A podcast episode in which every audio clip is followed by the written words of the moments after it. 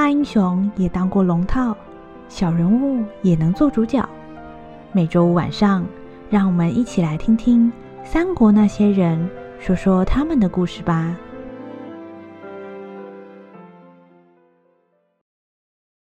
第四集，那个美人。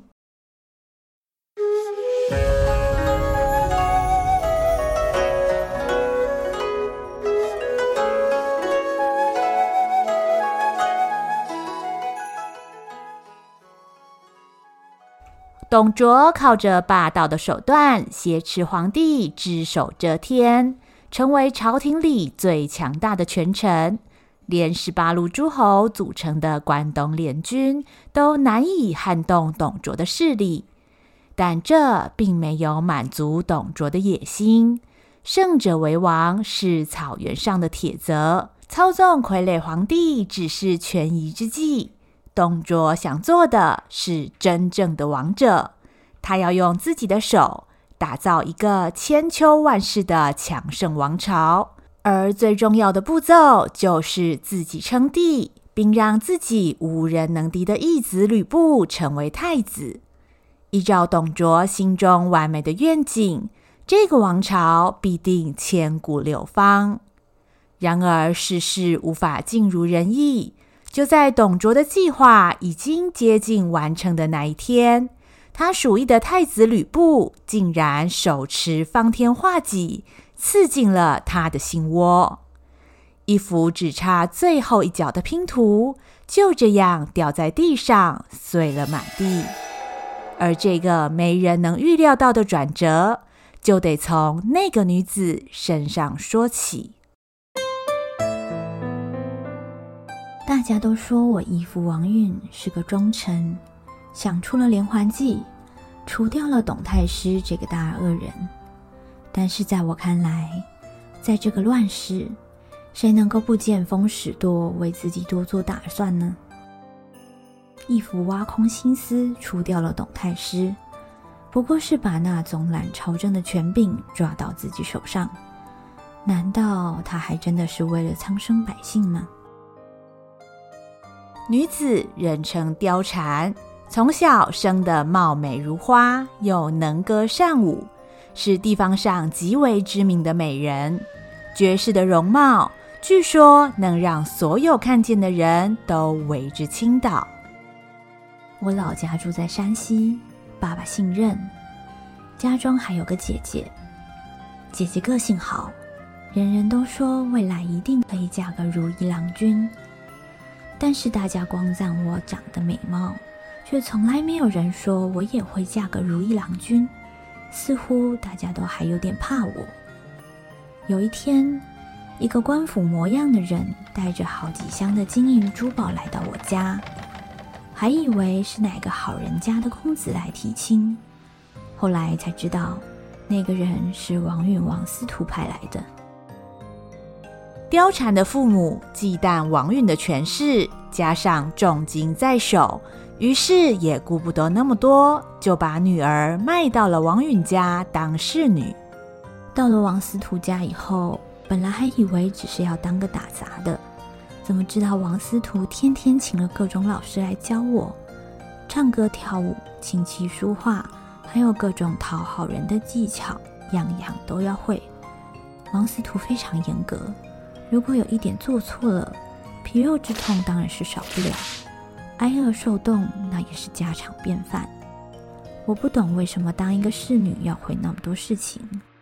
后来我才知道，王司徒是要我当他连环计中最重要的那一颗棋子，而且这颗棋子除了多才多艺，还得要长得漂亮，在外人面前我得称他义父。我想这是为了掩人耳目吧。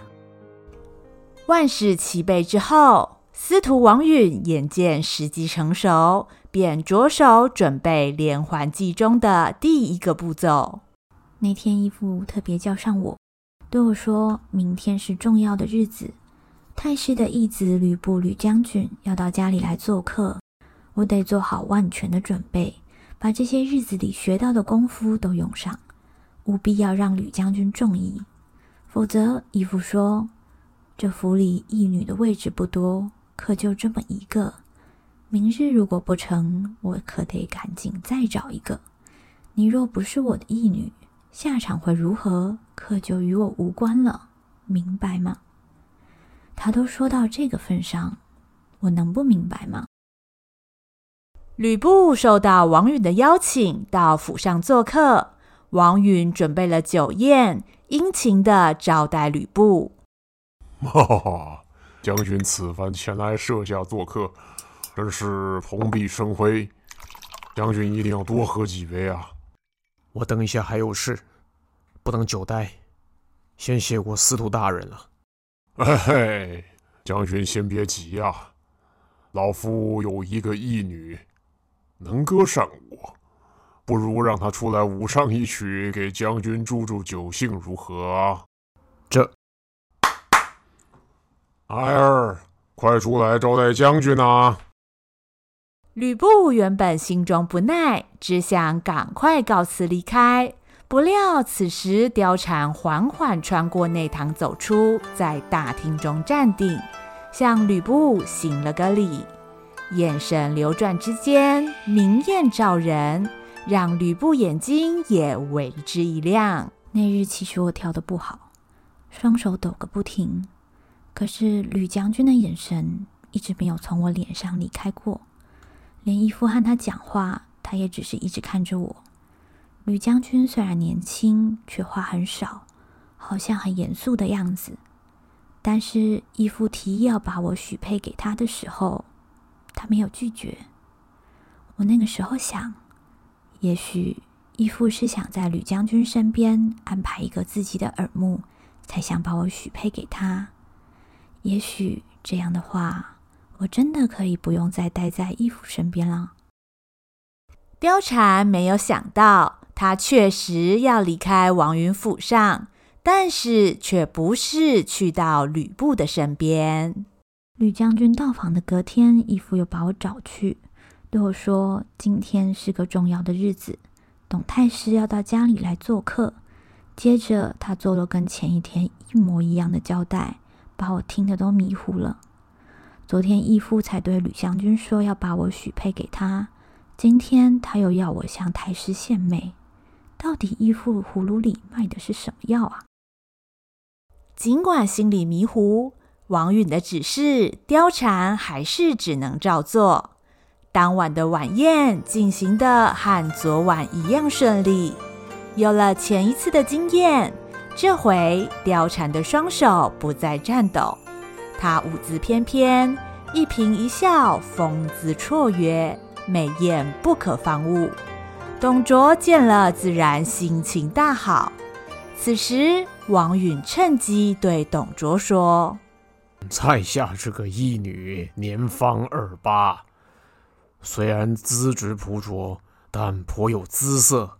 太师如果喜欢，不如就带回府上。”小女如有幸侍奉太师，我们王家上下可光彩了呀！王司徒，这么一个小美人不留在自己府上，反而要送到我这里来了。啊，想要什么好处呢？就不用拐弯抹角了，直说吧。嘿嘿嘿，太师说笑了，王允哪敢奢望什么？只要太师日后登上大位之后，别忘了王允这个老头就是了。哎，痛快！我就喜欢你这种个性。以后啊，咱坐上了皇位，开国元勋当然少不得王司徒啊。如果太师不嫌弃的话，近日在下就将貂蝉送去，望太师多多照顾。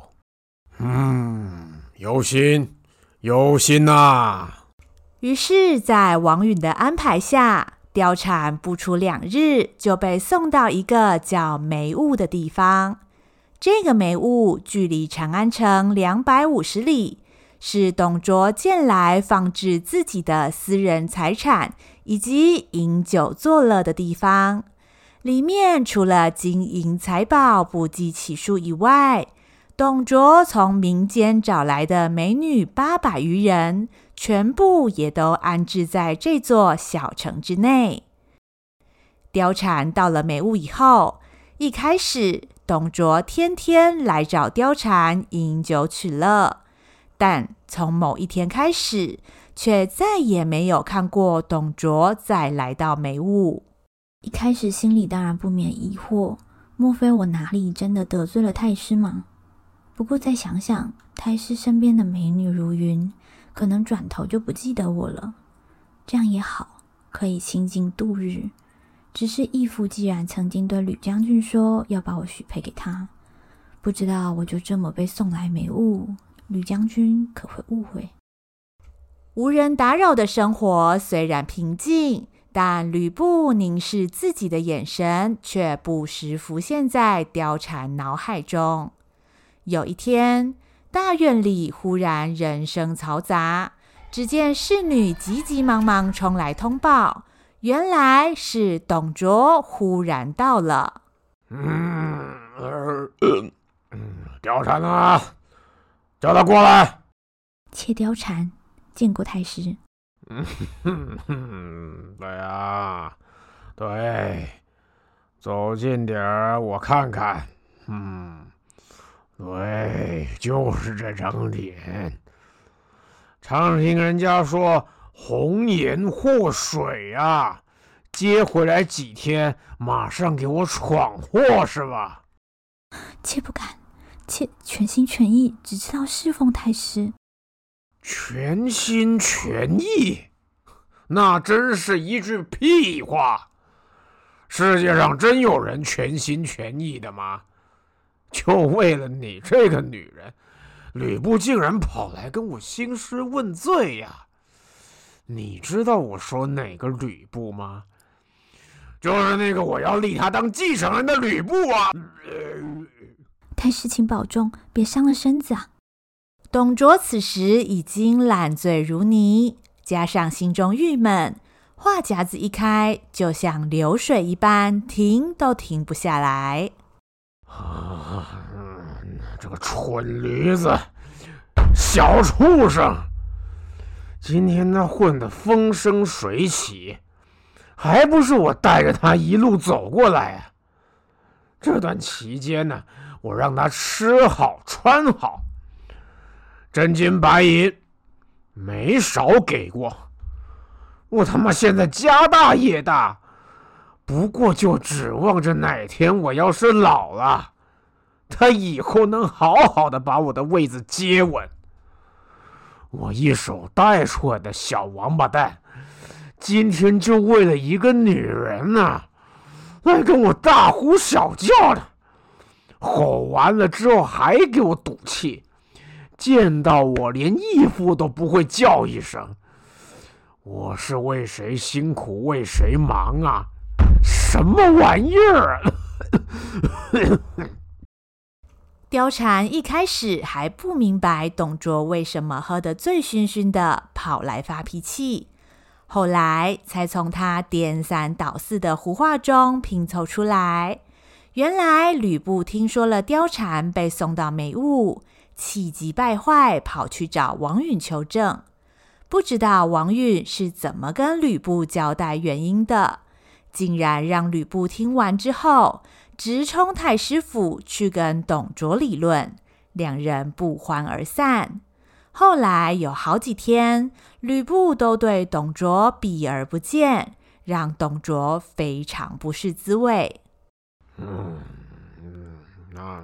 那小子说我抢他的女人，我哪有抢啊？明明是王允自己说要送我的，我还特地询问王允，你怎么搞成这样？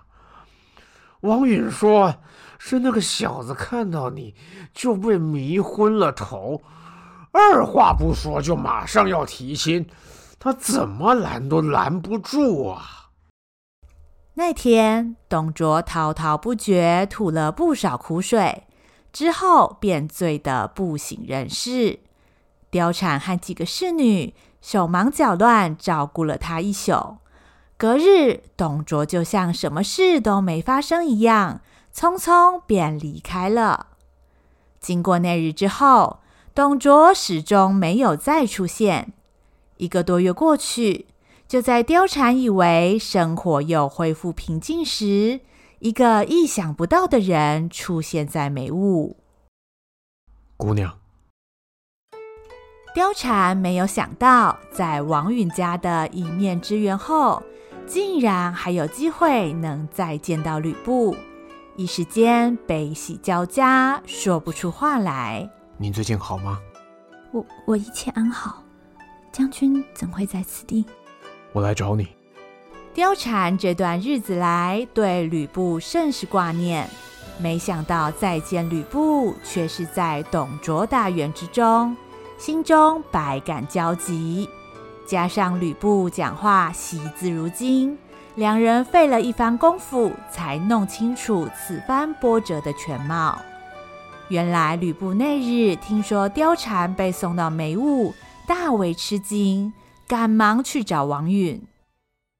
哎呦，真的对不起将军，小女本来已经是许给将军了，哼，谁知那天太师来做客，一见小女啊，便特别喜爱，执意要带回自己府上啊。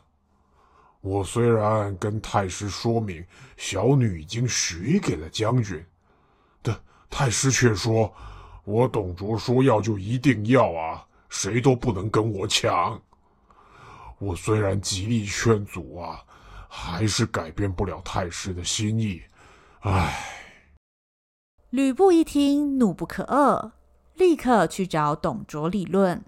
吕布素来寡言，此时一见董卓，怒急攻心，劈头便骂：“老贼，你为什么抢我的女人？”董卓被吕布骂得莫名其妙。见到素来恭顺守分的义子，竟然对自己口出恶言，心性急躁的董卓不禁也怒从心起。嗯，小王八蛋，你跟我叫板是吧？行啊，我就是抢，抢你的女人又怎么样？你的东西就是我的东西，我的东西还是我的东西。两人于是大吵一架，不欢而散。后来王允居中协调，表面上让两人言归于好，但两人间的芥蒂却不是一时三刻能够去除的。老谋深算的王允又时不时对吕布煽风点火。啊，小女其实自从那天见了将军啊，就对将军念念不忘。时常惦记着将军。若非太师横刀夺爱，这英雄配美人，哎，真该成为一段佳话才是。哎，老夫可就这么一个闺女，她在太师府必定日日挂念将军。这相思之情如此煎熬，可不要逼出病来才好啊。在王允的推波助澜下，吕布越来越挂念貂蝉的处境。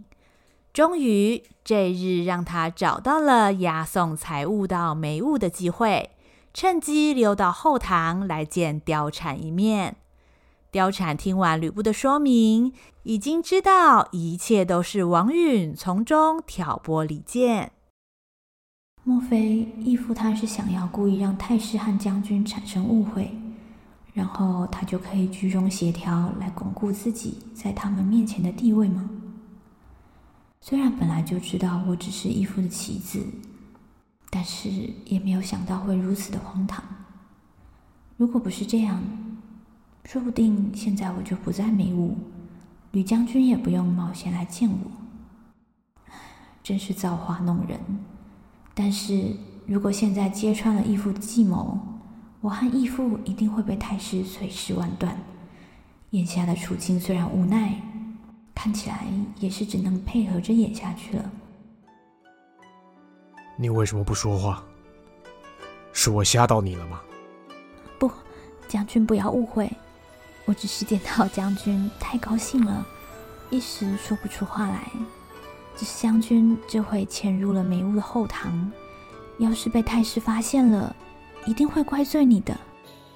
哼，怕他怪罪的话，我就不会来了。提到董卓，吕布余怒未消，想到原本能和眼前的姑娘举案齐眉的，应该是自己才对，更增添了吕布心中的怒火。听到了吕布意气用事的回答，貂蝉反而忍不住扑哧笑了出来。一贯沉默寡言的吕布做出了这样赌气的反应，才让貂蝉想起来，这个冷血无情的将军其实也是个人，甚至是个有点莽撞、有孩子气的人。你为什么笑我？不是不是，我没有取笑将军的意思，实在是将军的心意让我太感动了。我来找你，是不是让你很困扰？貂蝉很难正面回答这个问题。毕竟，在梅坞私会太师的义子，若是被人发现，自己可能性命不保。但他实在无法对吕布说出“困扰”两个字。我只是担心将军的安危。不用担心，没人动得了我。看到你没事，我很高兴。此后，吕布便时常借口运送财物出入美物。每次都会悄悄去探望貂蝉，日子久了，两个人的感情也逐渐发展到了不可收拾的地步。王允从安排在貂蝉身边的眼线口中得知两人的关系，加上这段日子以来，他表面上安抚吕布和董卓的关系，暗地里却经常放出各种谣言挑拨离间。累积两人心中的不满，眼见时机已经成熟，他特意再请吕布到家中做客。可惜啊，可惜啊，世事难预料。要不然将军现在已经是老夫的乘龙快婿了。来来来来，吕将军，为咱们这对无缘的翁婿干一杯。吕布心中苦闷，酒也一杯接着一杯。虽然没有缘分，但是老夫一直把将军当自己家人看待。有句话我一定要对将军说：太师啊，近日里似乎盘算着要登基称帝了。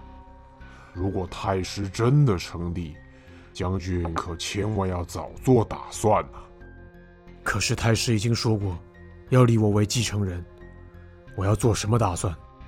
将军不妨想想看，太师真能把自己打下来的江山拱手送出去吗？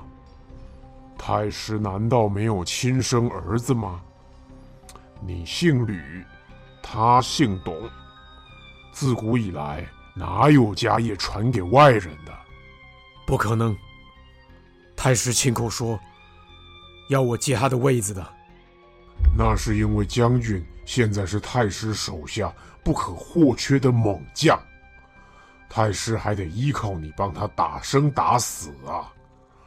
如果太师平定了天下，所谓飞鸟尽，是良弓藏，将军若是失去利用价值，太师还会在意将军吗？加上啊，将军之前为了小女，跟太师多有冲突。我可是真心为将军担心，望将军千万珍重啊！王允的这番话敲响了吕布心中的警钟。毕竟董卓说要立他为太子，那是他们心存芥蒂之前的事了。现在两人虽然没到水火不容的地步，但终究没有之前那么融洽。加上多次私会貂蝉。让吕布不免做贼心虚，担心董卓终究会对付自己。王司徒有什么建议？嘘，此话只能在你我二人之间讲啊。那将军英明神武，太师的江山几乎都是将军帮他打下来的。太师为人呐、啊，冲动暴躁，动不动就滥杀无辜。将军，您的为人啊，比太师要正直百倍千倍呀！如果将军愿意大义灭亲，那可是帮天下百姓免去了一场劫难。当今天子也会感念将军之功，未来还不对将军言听计从吗？这么一来啊，比起太师登上大位，而百姓生灵涂炭，那是好的多了。再说啊，没有太师阻挡，将军跟小女也可以团圆了。如此，老夫与将军就是一家之亲。老夫辅佐将军，掌管朝政。哎，将军专心平定天下诸侯，如此岂不是美事一桩吗？王允的话让吕布的心动摇了。对吕布来说，董卓虽然对自己很好，然而董卓一旦凶起来，是否会六亲不认？若是按照王允的计划，先下手为强，自己就是心腹汉室的功臣，不但未来无后顾之忧，又可以光明正大与貂蝉团聚，这是多么美好的愿景！自己想要的东西，不再需要等董卓来给了。我好像知道自己想要的是什么了。眼见时机成熟，王允派人放出皇帝要把皇位禅让给董卓的假消息，并且和其他反对董卓的人士联合吕布，在董卓要登基称皇的那一天，直接刺杀董卓。我想看，啊啊！小王八蛋，你想干什么？想造反呐、啊？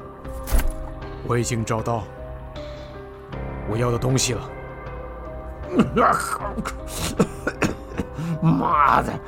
为什么你要害我？我什么都给你了呀！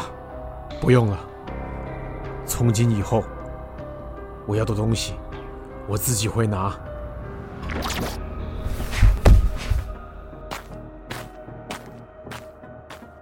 初平三年，王允、吕布等人在登基大典当天杀死董卓，军师李儒和董卓的亲属等人也都遭到斩首，而其部下们连夜逃回凉州，威震朝野的西凉传说至此告一段落。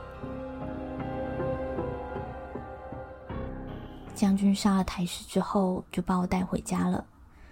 义父也确实实现了他最初的承诺，把我许给了将军。我虽然达成了义父交给我的任务，但是心情实在是很复杂，因为我总觉得太师对将军的感情是真的。那天他激动的样子，就像是对自己亲生孩子发怒的父亲一样。有的时候我会想，如果我没有被送到梅屋，将军是不是跟太师依然情同父子呢？如果是那样的话，现在又会是什么样的光景呢？